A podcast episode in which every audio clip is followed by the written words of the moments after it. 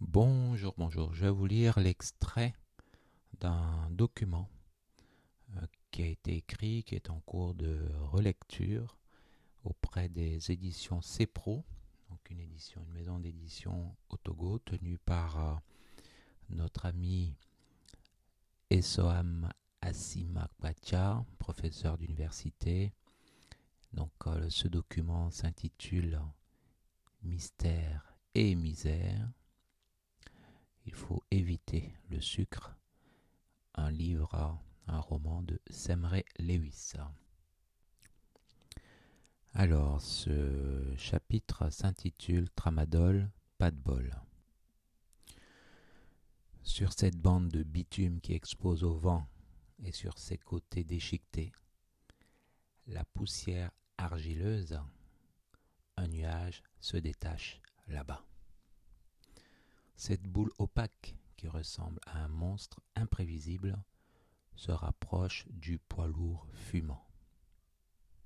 Le camion est ici un convoi non exceptionnel, en d'autres termes un classique. Il part lui aussi pour le Sahel. Il est chargé à bloc. On imagine sous ces toiles en plastique renforcé une cargaison précieuse. Le camionneur aux yeux rougis par la fatigue et la noix de cola, ne rêve qu'à une seule chose, dormir. Cela fait déjà huit heures qu'il roule sans arrêt. Ses paupières sont lourdes et ses bras pèsent une tonne. Sa respiration est lente. Il est très fatigué. Un mois déjà qu'il n'est pas rentré chez lui. Sa famille lui apparaît de temps en temps comme dans un songe. Et ce qui ressemblait à une masse informe un nuage de poussière, se trouve être en réalité une moto surmontée par deux personnes. Le bicycle pétaradant, ici on dit un taxi-moto, avance très vite vers le Kingston. La route suivie par la moto n'est pas droite, elle zigzague, et paf Le choc fut brutal. Terrible. La stupeur envahit net la cabine du long véhicule, pendant que les occupants de la moto disparaissaient dans un vol plané au-dessus de ces hautes herbes tropicales qui bordent cette route étroite. Le moteur du camion fut coupé très vite. Après ce silence pesant et malgré tout très court, des cris d'inquiétude arrivèrent d'un peu partout. Le chauffeur et son apprenti ont bien mis pied à terre, mais sous eux, la terre tremblait d'angoisse. Où sont les occupants de la moto? Suspense. Aveuglé par le doute et l'absence de perspective, c'est en suivant à l'oreille les mugissements, on dirait des murmures sourds qui sortent d'une tombe, que les victimes ont finalement été retrouvées. Sur les flancs de la route, cette herbe très haute et naturellement coupante, ces ajoncs tropicaux, comme les pics des centurions, excitaient les sauveteurs au niveau des bras et sur leur visage. Pour avancer dans cette broussaille, il ne faut pas avoir peur d'être coupé ou mordu par une bête mystérieuse. Mu par un élan de solidarité, chacun y allait franco. Enfin, trouvés et distants de trois mètres, nos motards furent identifiés. Mais alors, dans quel état? La moto, muette quant à elle, restait introuvable. On dirait perdue dans cette masse de plantes carnivores touffues géantes. On imagine bien la violence du choc. Et toujours ce soleil qui prenait tout ce qu'il pouvait. L'ombre au sol était rare, très limitée, même très petite, invisible. Autant dire que l'ambiance était insupportable. Les victimes, allongées, ici et là, attiraient dans ce four toute l'attention des sauveteurs. Alors comment s'occuper de ces deux corps meurtris allongés dans ces herbes flamboyantes, luxuriantes, brillantes de vie? Il faut reconnaître que, sans casque, la scène n'était pas belle à voir. L'un des deux motards avait tout simplement une tête réduite de volume. Elle paraissait plus large de face et plus plate et étroite de profil. Ce visage remodelé par le choc et l'impact était anormalement enfoncé. On pouvait voir une couleur rouge-vermeil mélangée à de la chair humaine fraîche, une sorte de visage grotesque où le rire était totalement inexistant. Cette grimace était dégoûtante, une horreur. De ce masque de carnaval diabolique en papier mâché, composite, mal raccommodé, une très mauvaise plaisanterie, ce qui ressemblait à un front laissait couler une matière blanchâtre. Les neurochirurgiens parlent d'embarrure, la matière grise crémeuse, enfin, ce qui dans notre cas clinique correspond à une cervelle ébranlée, goûtait doucement sur ce sol végétal. Curieusement, le reste du corps était presque intact. Il ne bougeait plus, inerte. L'âme du défunt devait être encore dans les parages, pas très loin. Elle voyait peut-être cette foule inquiète. Elle devait penser. Il y a de l'amour partout et cette joie éternelle, une délivrance pour ceux qui souffrent comme moi le martyr. Je n'ai plus rien à faire sur terre. Fini. Ah. Voici enfin ce couloir plein de lumière. Tout est calme ici. Le paradis. Pendant ce temps, l'autre vivant, et bien vivant même, gémissait. Il criait de douleur. Sa jambe au niveau du genou faisait avec sa cuisse une courbure douteuse, anormale, un angle droit atypique. Cette position n'avait rien de classique. Même un œil profane pouvait faire le diagnostic et dire que c'était cassé. Il fallait faire vite, mais quoi? Où aller? Quel est l'hôpital le plus proche? Pas de service médical d'urgence, pas d'ambulance, pas de service hospitalier à moins de 30 km. Rien. Et pourtant, en très peu de temps, ce qui n'était qu'un groupe de cinq personnes au moment du choc s'est transformé en une vingtaine et une cinquantaine de bonnes volontés. Tous ces humains solidaires réfléchissaient à comment aider le survivant. C'est dans la pire des catastrophes que l'entraide est la plus forte. Le chauffeur poids lourd, après avoir pris connaissance des dégâts, est parti comme l'éclair très vite. Lui aussi, il craignait pour sa vie. Il a donc abandonné toute sa cargaison et son commis voyageur pour une destination plus sûre, le poste de police le plus proche. Parfois, la simple vue d'un homicide crée une ambiance de vengeance lapidaire. Le coupable ou le responsable est vite corrigé, voire tout simplement réduit sous les coups et définitivement au silence. Le chauffeur s'était ainsi réfugié au poste le plus proche, à cinq kilomètres du lieu de l'accident. Il a couru comme un Jamaïcain. Il n'avait jamais couru aussi vite. Il lui fallait sauver sa peau. Pendant ce temps, la victime muette, méconnaissable, paix à son âme, portait une carte d'identité. Il s'appelait Roger. Roger de son vivant travaillait très dur.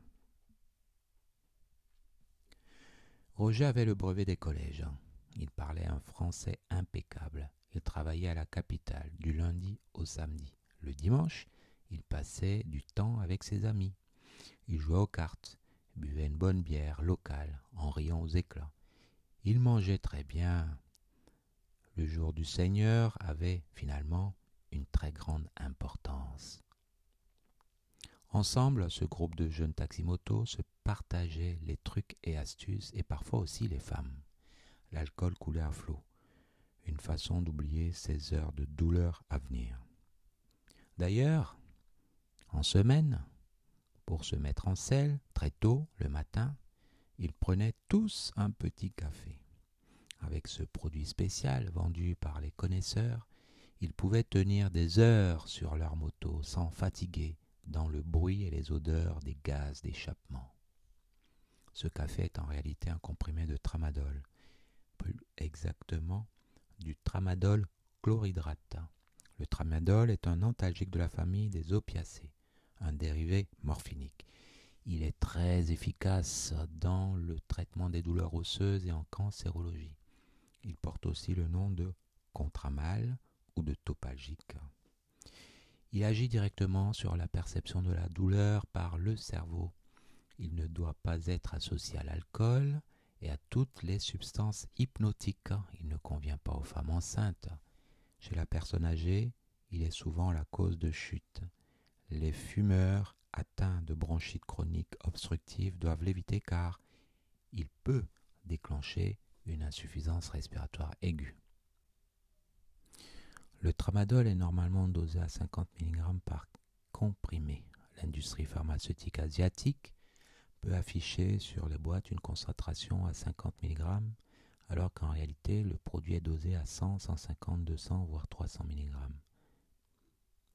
C'est vrai faux médicament. Cette cocaïne du pauvre, comme on l'appelle sous les tropiques, inonde la population qui lutte physiquement pour sa survie.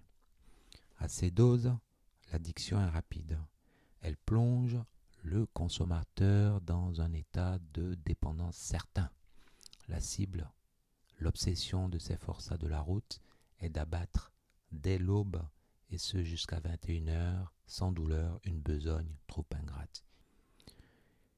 Ils doivent avaler du kilomètre. Certains disent qu'avec ce petit comprimé, ils arrivent encore, après une journée de travail écrasante, à satisfaire leur femme. Autant dire un produit jugé miraculeux pour ces âmes perdues.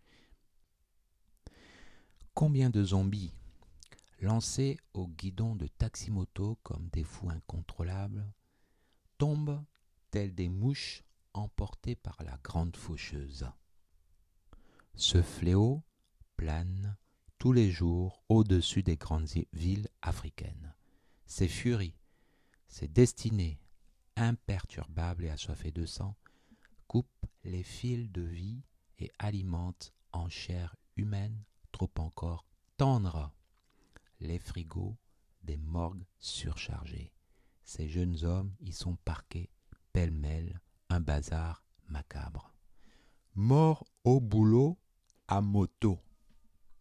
Oui, c'est une réalité. Le travail tue énormément sur ces routes-là, et même à des vitesses modestes de 25 km par heure. En effet, deux véhicules qui se rencontrent en choc frontal, c'est comme tomber d'un étage de 10 mètres et arriver à 50 km par heure sur une terre ferme.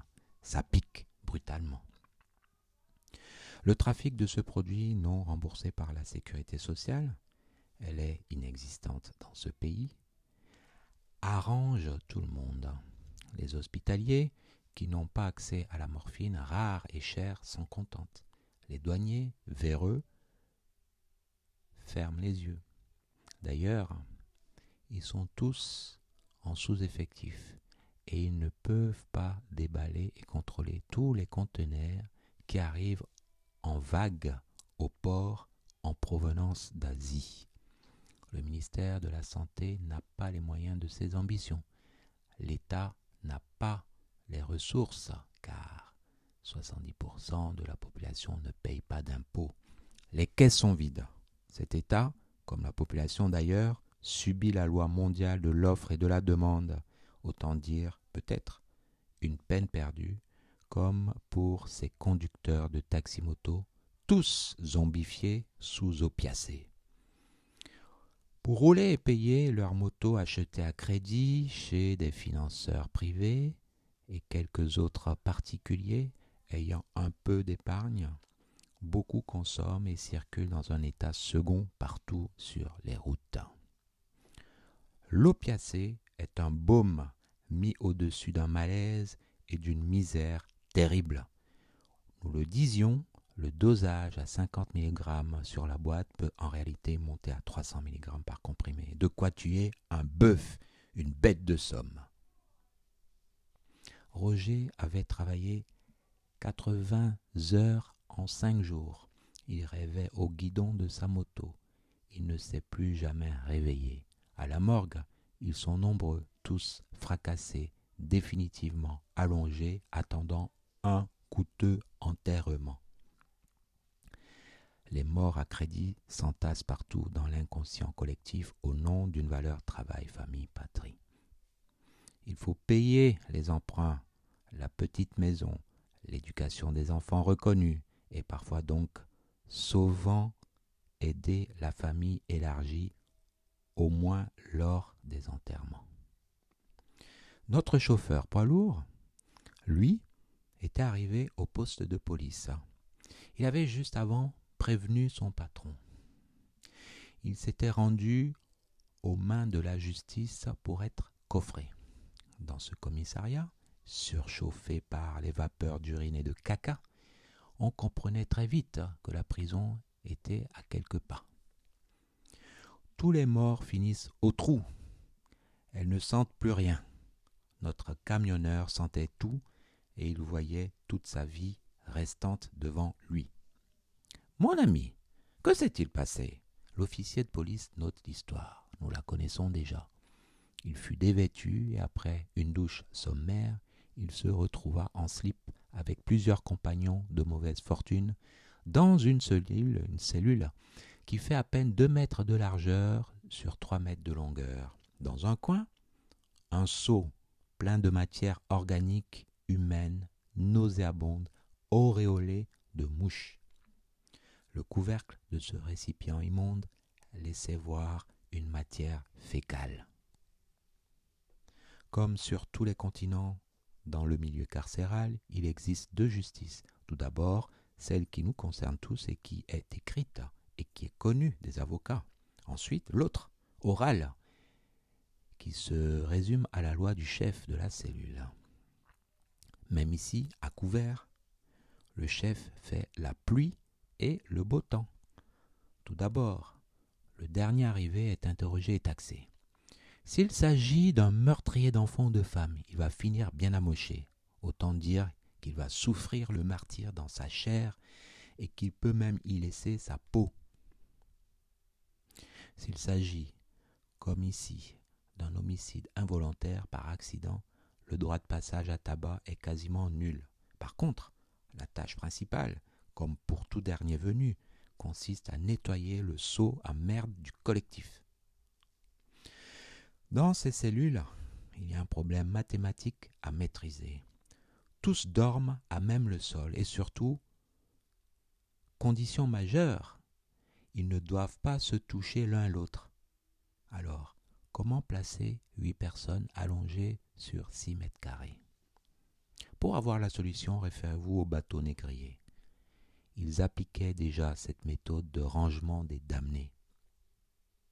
Dans cette cellule, alignés comme des sardines, les plus riches avaient droit à un coussin de fortune.